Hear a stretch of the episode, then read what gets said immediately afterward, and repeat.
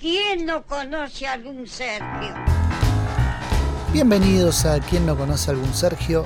En este episodio vamos a contar la sorprendente historia de Nahuel Maciel, el periodista que engañó a toda la redacción del famoso diario El Cronista allá por principios de la década del 90. Nahuel Maciel es un periodista que supuestamente era mapuche, nacido en Neuquén en el año 64 y supuestamente tenía contactos con lo más alto de la cultura y de la literatura latinoamericana. ¿Por qué tantos supuestos? Porque ahora vamos a ver historia adelante que en mundo maciel casi todo era supuesto. A principios del año 1991, Nahuel Maciel, cuyo verdadero nombre, pongamos por caso que era verdadero pero no sabemos, era Arquímedes Benjamín Maciel, se presenta ante la dirección con el firme propósito de trabajar en el suplemento cultural del Cronista Comercial, que era en ese momento uno de los diarios más importantes del país. En ese entonces la que dirigía el suplemento cultural, que tenía bastante peso, era Silvia Silvia Hoppenheim,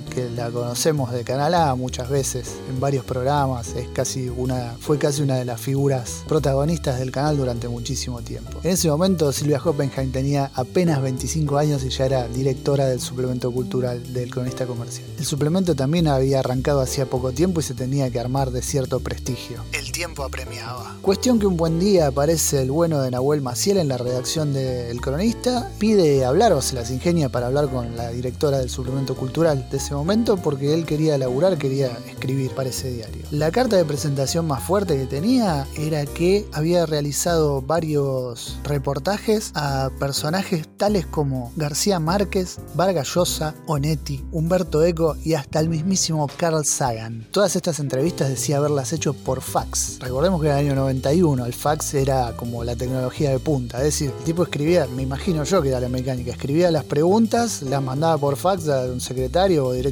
al escritor o lo que sea y después le mandaban las respuestas tipeadas, escritas. Supuestamente hacía eso. Pero bueno, el tipo tenía las, había mostrado las entrevistas, las transcripciones y todo, los idas y vueltas. No debería por qué haber duda. Si bien era difícil chequear en ese momento porque no había internet, las cosas estaban ahí. También decía haber trabajado, eh, haber hecho colaboraciones para Le Monde Diplomatique y National Geographic. Nahuel Maciel un poco porque lo que presentaba tenía cara de realidad y era muy importante y otro poco porque el tiempo apremiaba y había que llenar el suplemento cultural y con semejante bomba, digo, esa bomba pesaba más que la duda. Entonces Nahuel Maciel había logrado su cometido. Había empezado a trabajar para el cronista comercial en ese momento. El suplemento fue publicando las entrevistas que había hecho Nahuel Maciel a García Márquez, a Vargas Llosa, a Bonetti también, a Carl Sagan, Humberto Eco y Maciel iba ganando prestigio adentro del diario. Todos estaban maravillados con el tipo, era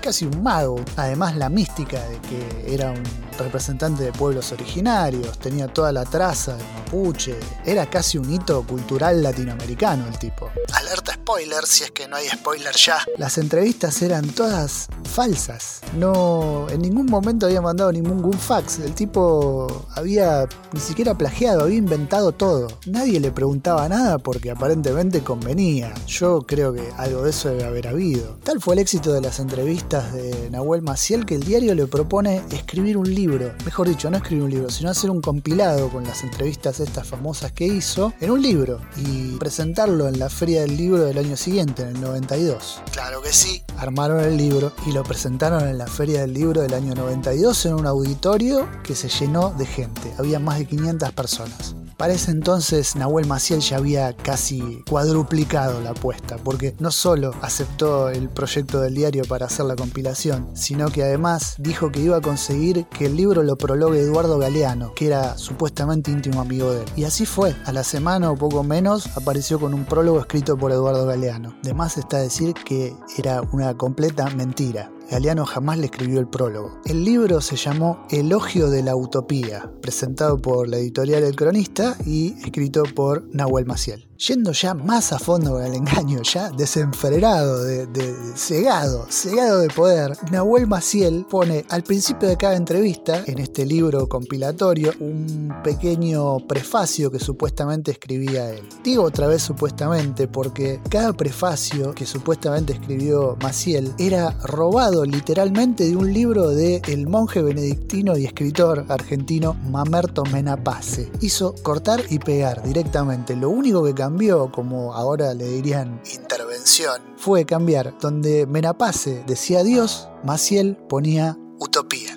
A pesar de todos estos engaños, todo seguía adelante, todo iba viento en popa, presentó el libro, se hizo famoso, cada vez más prestigio en la redacción del diario. Era casi un héroe, Maciel. Tengamos en cuenta que en ese momento chequearlas con las fuentes y las noticias no era tan fácil y tan rápido como ahora. De todas formas, insisto en lo mismo, creo que hubo un poco de, digamos, vista gorda, porque al diario le empezó a ir muy bien con estas notas. Sin embargo, todo empezó a leer mal cuando un buen día Nahuel Maciel él le propone al director del diario, que en ese momento era Mario Diamant, le propone hacerle una entrevista a quien fuera premio Nobel de Literatura, el escritor Shmuel Agnon. Ahí empieza a hablar todo mal porque el director del diario le dice, pero ¿estás seguro que va a aceptar? Y eh, Nahuel Maciel le dice, sí, sí, no tiene ningún problema. El director del diario le dijo, no, va a ser difícil porque Agnon murió hace unos cuantos años.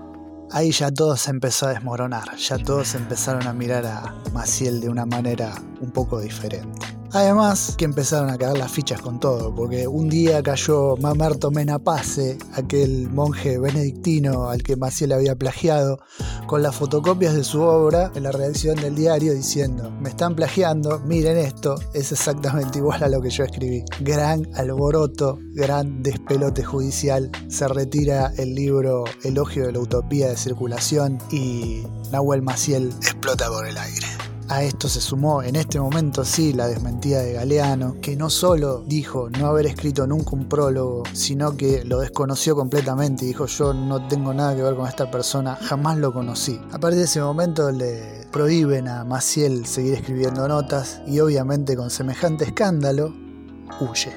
Años después, o décadas después, lo encuentran, él no estaba recluido y lo dice abiertamente, yo no me escondí ni nada, lo encuentran en Gualeguaychú, en Entre Ríos, escribiendo para el diario El Argentino de Gualeguaychú. Maciel dice que en su momento podría haber zafado diciendo que en realidad lo que quería él era probar la debilidad del sistema, cosas por el estilo. Pero él dijo, yo decidí no hacer eso porque en realidad yo, ese no era mi propósito. Mi propósito era ser famoso culturalmente y ser quien haya escrito o ser el artífice de esas entrevistas con personalidades tan famosas. Honesto completamente. Si quieren conocerlo a Nahuel Maciel, busquen en Vimeo el documental El Gran Simulador sobre el conflicto de las papeleras de Gualeguaychú. El documental, si se quieren enojar mucho, andan con ganas de hacer catarsis, es de Eduardo Montes Bradley. Si andan con ganas de hacer catarsis, vean este documental y van a tener una hermosa excusa para putear a alguien. Muy polémico Montes Bradley. Muy polémico. Pero bueno, no nos vayamos del punto. En este documental, en realidad Montes Bradley arranca queriendo hacer un documental sobre Nahuel Maciel y Nahuel Maciel empieza a hablar, pero en determinado momento le dice, no, mira, yo no quiero publicar esto. Y el tipo tiene que pegar volantazo y hacer un documental sobre otra cosa. Empieza a hacer el documental de las papeleras donde Nahuel Maciel estaba haciendo militancia y tal. Y eh,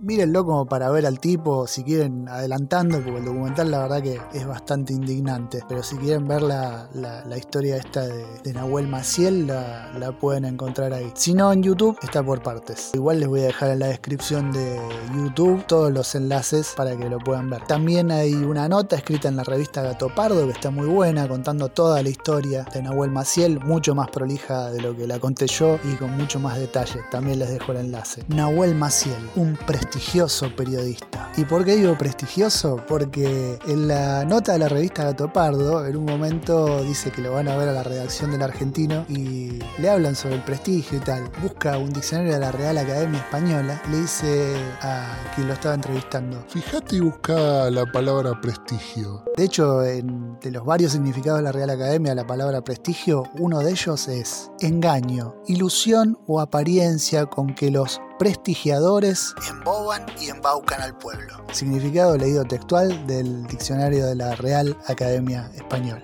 Nahuel Maciel o Arquímedes Benjamín Maciel, el periodista con peso propio que hizo rebalsar la bañadera del mundillo cultural porteño de los años 90. Esto ha sido todo por esta semana, queridos amigos, amigas, conocidos, conocidas o lo que sean.